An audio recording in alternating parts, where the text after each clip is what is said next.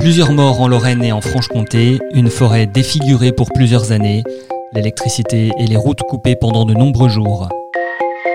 Je suis Grégory Barbier et je vous raconte en 5 épisodes le passage de la tempête Lothar en décembre 1999 et ses conséquences encore aujourd'hui dans nos régions. C'est la première de nos grandes histoires de l'air.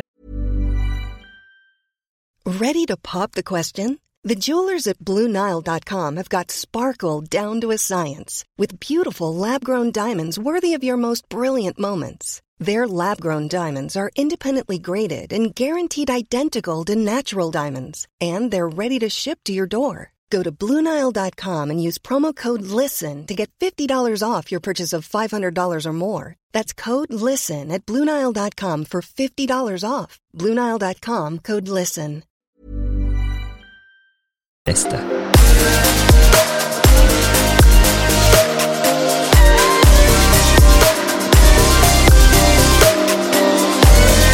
Épisode 5 Les leçons de la tempête. Début janvier 2000, les stigmates de la tempête Lothar sont encore bien présents. Le président d'EDF vient à Nancy et dans les Vosges pour faire le point. Et il l'annonce déjà, l'entreprise va tirer les conséquences de l'événement. Car suite au passage de Lothar, il va falloir désormais reconstruire et s'interroger sur ses façons de faire.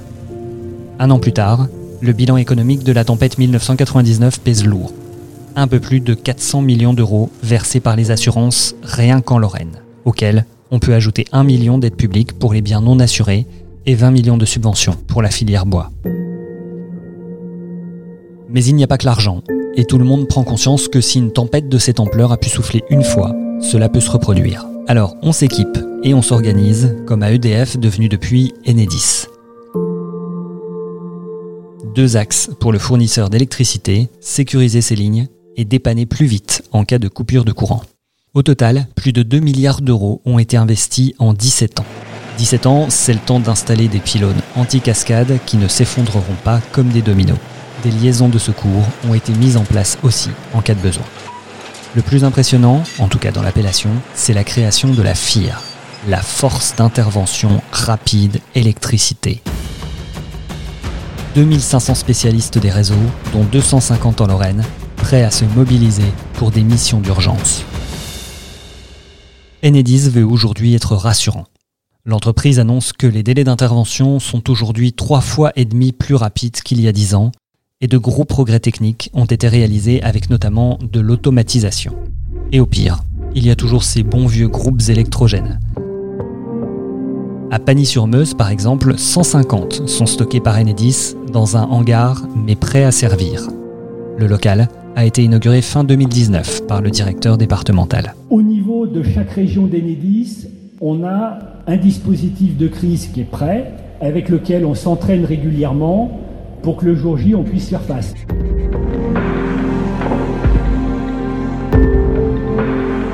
Les communes aussi se sont demandé comment faire face aux éventuelles futures catastrophes. Alors, elles ont créé des plans. Plans de prévention des risques, plans de sauvegarde, plans de sécurisation. Il y en a de toutes les sortes, mais le but est toujours le même, se préparer, au cas où.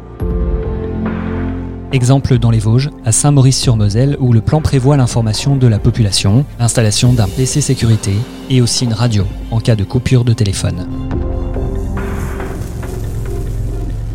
La prévention, c'est donc le mot important au début des années 2000.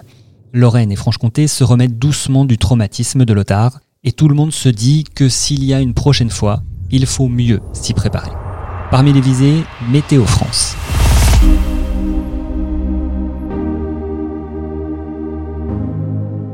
Vingt ans plus tard, les prévisionnistes nuancent. Ils n'ont pas sous-estimé le phénomène, mais l'impact que le vent pouvait avoir.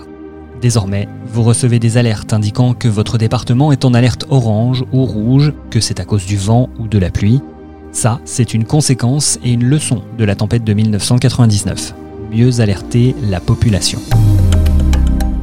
Depuis 2001, chaque jour, deux cartes sont publiées, et si le orange ou le rouge s'approche de chez vous, les préfectures sont vite alertées. Météo France a recréé la carte telle qu'elle aurait existé en 1999. On aurait alors vu toute la moitié nord de la France en alerte rouge. L'organisme a aussi profité des évolutions technologiques. Il y a 20 ans, l'analyse était faite toutes les 24 heures. Désormais, une nouvelle prévision sort toutes les 6 heures. Le matériel aussi a changé. La précision des sondes mesurant la température, l'humidité et la force du vent n'ont plus rien à voir.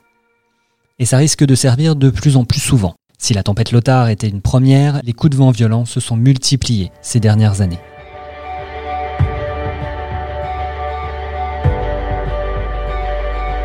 Ce qu'il reste de 1999, c'est aussi l'humain. Il y a d'abord ceux qui, plus de 20 ans plus tard, se souviennent de Lothar comme d'une expérience inoubliable. Le préfet des Vosges de l'époque raconte qu'après 11 jours de plan hors sec, il a changé certaines de ses idées. Michel Guillot a tenu un point presse tous les matins et il allait dans les villages les après-midi. Aujourd'hui, il dit que la tempête lui a fait prendre conscience de l'importance de sortir. Et il a aussi vu la solidarité qui s'était mise en place dans les villages vosgiens, de quoi le rassurer sur la nature humaine. Dans le même ordre d'idées, voici Daniel Gremier, président de la FDSEA des Vosges à l'époque. Il a vu la solidarité, la convivialité provoquée par la situation et en a tiré une leçon, ne pas passer au tout électrique. Il explique. En 1999, on était bien content d'avoir une cheminée ou du gaz pour cuisiner ou se chauffer.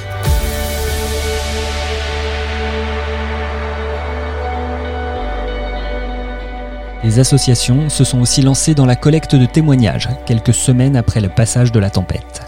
Des écrits, des photos, des vidéos ont été recueillis à Sarrebourg, histoire aussi de mieux voir les conséquences économiques et culturelles du coup de vent. À Pont-à-Mousson, on a lancé l'opération Arbre mon ami au printemps 2000. Des arbres ont été plantés par les enfants, un bois pédagogique a été créé et une grande réflexion a été lancée sur ce que devait devenir la forêt. Car la leçon à tirer de la tempête est aussi celle de la gestion des espaces naturels.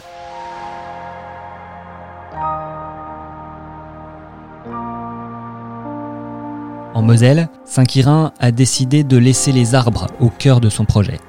Ville et Office du tourisme veulent continuer à miser sur le potentiel économique du massif. Mais avant cela, il faut repenser toute la nature telle qu'elle a été façonnée en Lorraine et en Franche-Comté. À Saint-Quirin, par exemple, les sols ont été complètement aplatis par les engins qui étaient venus débarder.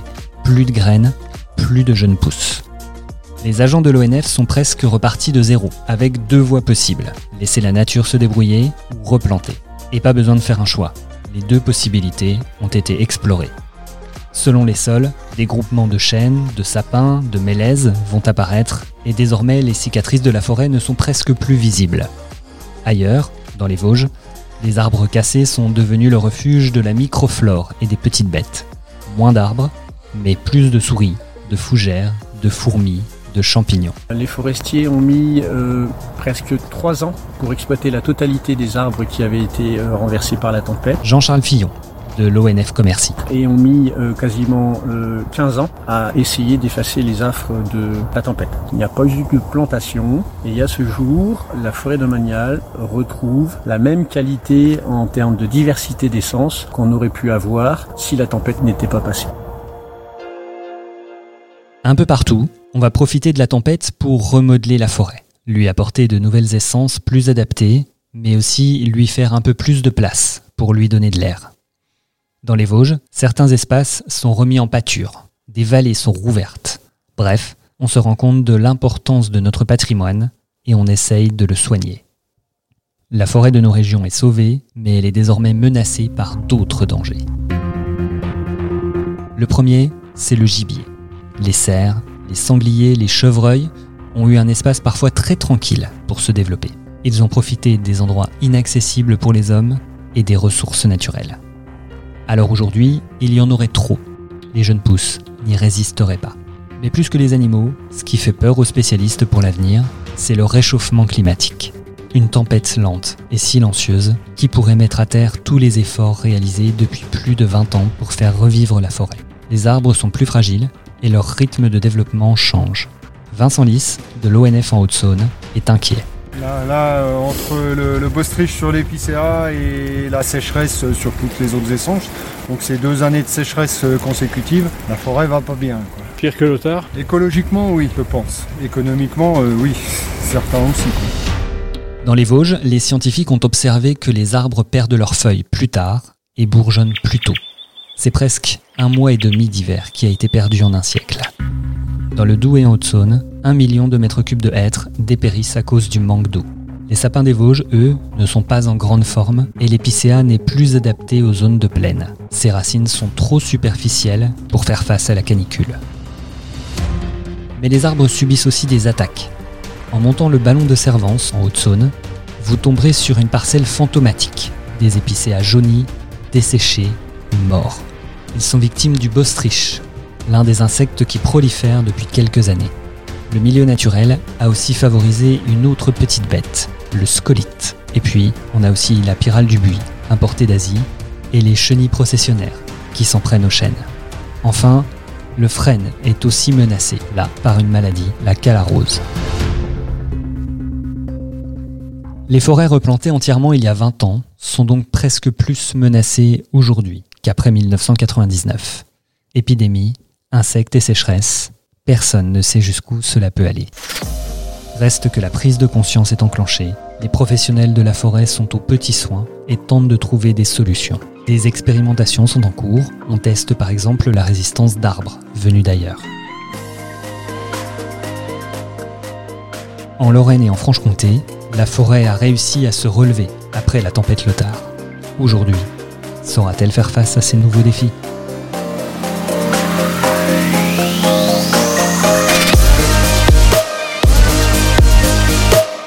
C'était le cinquième et dernier épisode des Grandes Histoires de l'Est consacré à la tempête 1999. Un podcast à retrouver sur toutes les plateformes de podcast, à écouter aussi sur Spotify et Deezer. Vous pourrez retrouver les quatre premiers épisodes également sur nos sites internet. Merci à vous et rendez-vous très prochainement pour de nouvelles Grandes Histoires de l'Est.